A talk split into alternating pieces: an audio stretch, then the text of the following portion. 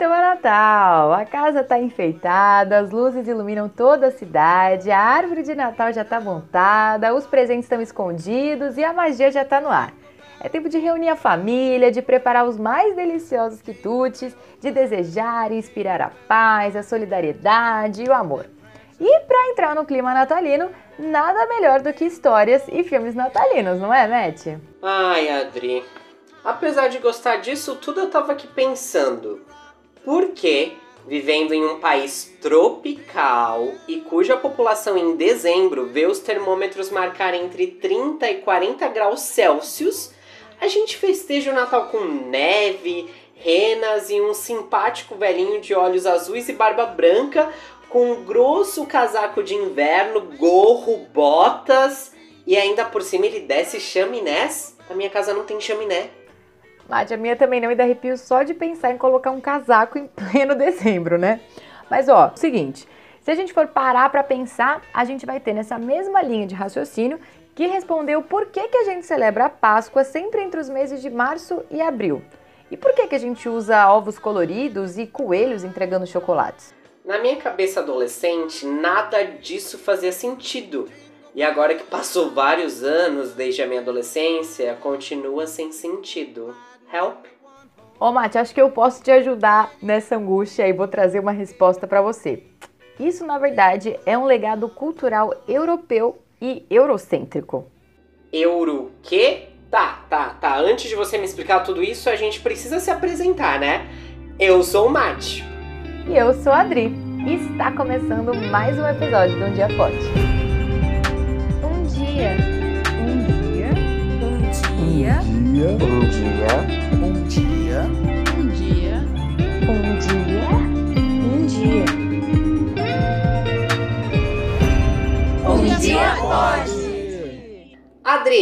Conta mais dessa questão euro, alguma coisa, né, que você tinha mencionado? Isso, europeu e eurocêntrico.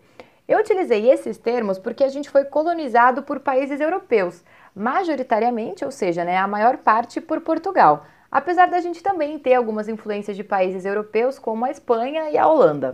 Ah, agora sim eu entendi o que você quis dizer. Isso se deve ao fato de que a nossa população nativa, né, ela foi dizimada, ou seja, praticamente diminuiu consideravelmente, né? E esses povos originários, ou seja, os indígenas que aqui estavam antes da chegada desses europeus, eles precisaram resistir muito para manter essas tradições vivas, né? A, religi a religiosidade deles, as línguas, os seus saberes ancestrais, e na verdade os povos indígenas ainda hoje seguem lutando para terem esses direitos respeitados em nosso país. E por outro lado, a gente também recebeu muita influência desse colonizador europeu e dos negros africanos que foram trazidos por aqui. Mas por ser hegemônica. Pera aí, que essa palavra é difícil, eu sei o significado. Não é à toa que eu sou prof de português, né? Hegemonia é a influência de autoridade exercida por cidade, povo, país, etc. Sobre outros com essa questão de superioridade, né? Então, influência tá super ligado com essa questão, né, que um país tem sobre ser superior a outro. Boa, Mate, excelente, mandou muito bem. E aí, como eu ia dizendo, né, a cultura europeia, que se via melhor que outros povos, acabou impondo, ou seja, né, colocando como obrigação os seus costumes. E de fato, temos uma cultura muito ligada né, à linha judaico-cristã europeia. Ou seja, uma influência cultural e religiosa bastante forte vindo do continente europeu influenciou a gente enquanto brasileiros e brasileiras. E aqui está o nó. Por justamente ter recebido essas narrativas e comemorações pascais e natalinas vindas da Europa, a gente acabou somente por incorporar né? A gente aderiu às nossas próprias festividades, mas sem uma aclimatização, né? Então, como que é isso? Sem dar aquele clima brasileiro. Como, por exemplo, a gente fez com o funk, né? Ele veio dos Estados Unidos, mas a gente colocou a nossa pitada brasileira nesse. Isso não aconteceu, por exemplo, com o Natal ou com a Páscoa. Ótimo, Mati, eu adorei esse exemplo do funk, mandou muito bem. A Páscoa, por exemplo, ela deriva de uma celebração da chegada da primavera lá no hemisfério norte. Apesar daqui a gente estar tá em pleno outono, a gente acaba celebrando o coelho da Páscoa, que é um símbolo da fertilidade e que trazia a promessa de tempos mais amenos, tranquilos e próprios e frutíferos para a agricultura, após os rigores do inverno que tinha terminado. E nisso tem também o Natal, que se tornou essa grande celebração cristã e ela tem sua origem justificada no rigor do inverno. Por isso Papai Noel tá de casaco, gorro e bota, né?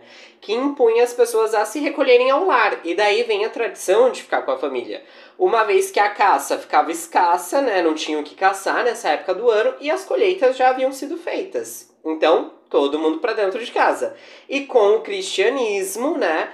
Essa época de recolhimento e abrigo passou a celebrar o nascimento de Jesus. Bem lembrado! E como a gente mencionou, a simbologia dessas festas, né, embora sejam importantes para grande parte, ou talvez para a imensa maioria da população brasileira, e na verdade sul-americana no geral, pouco sentido tem na nossa realidade trazer o Natal e a Páscoa sem as adaptações necessárias para o nosso clima e para a nossa cultura. E aí a gente entra finalmente na questão do etnocentrismo e do eurocentrismo. Uma rápida consulta aqui e eu já descobri que o etnocentrismo, de acordo com a antropologia, ou seja, o estudo do homem, é a tendência de considerar o seu modo de vida como correto e natural. Ou, no extremo, considerá-lo mais correto e superior a todas as outras formas culturais. Hum, interessante, Adri. É como se alguém tivesse uma opinião e quisesse que todo mundo tivesse ela também, né? Justamente. E foi exatamente isso que serviu de justificativa para diversas atrocidades e coisas, e coisas horrorosas que aconteceram ao longo da história com a humanidade, como foi o caso das Cruzadas e até do Holocausto, passando pelo massacre das populações ameríndias e a escravidão africana. Embora não de forma exagerada, todos possuímos essa característica, quando, por exemplo, no norte do país se come muito açaí com farinha e camarão ou peixe frito. Já no sudeste, esse açaí vem com frutas, leite condensado e chocolate. Mas isso, na verdade, não significa que um é melhor do que o outro, mas sim que são culturas diferentes e que cada um tem a sua história e cultura que deve ser considerada e levada em consideração. Fez sentido agora? Hum, eu já quero é provar os dois açaís e aderir tudo isso. Pensando aqui sobre o meu eu adolescente que eu citei antes, no nosso ensino de história na escola, por exemplo, nós somos orientados quase que totalmente por essa visão eurocêntrica, que não muito tempo, né, era ensinado aí com base em idade antiga, idade média, idade moderna e idade contemporânea.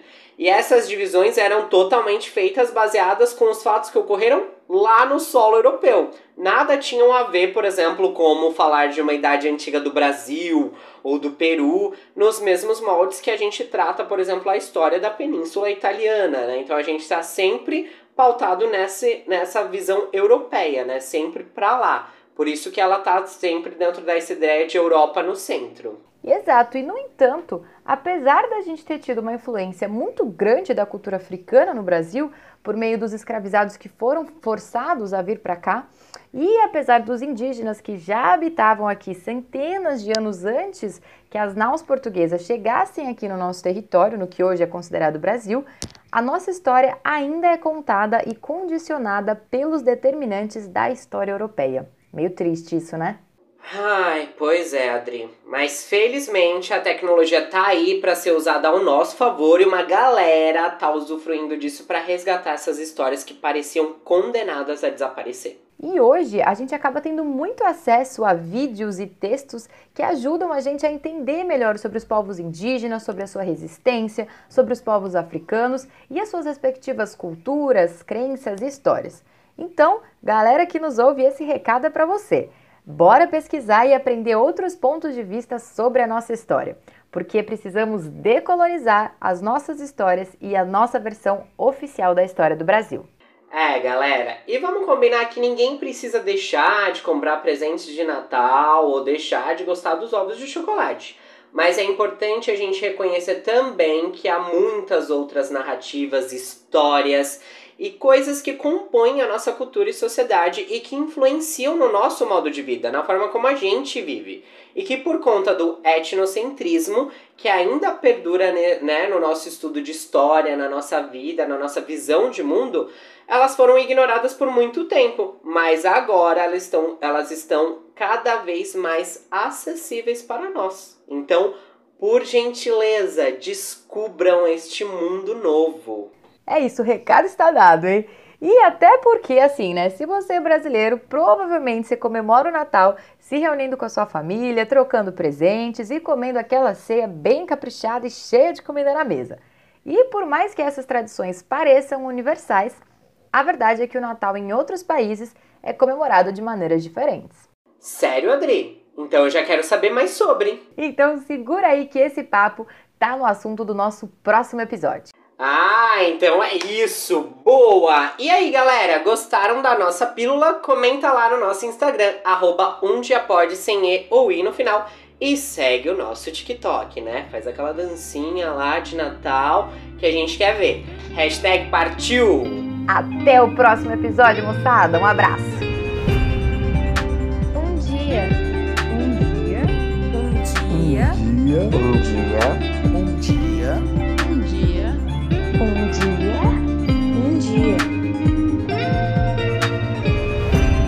um dia pode.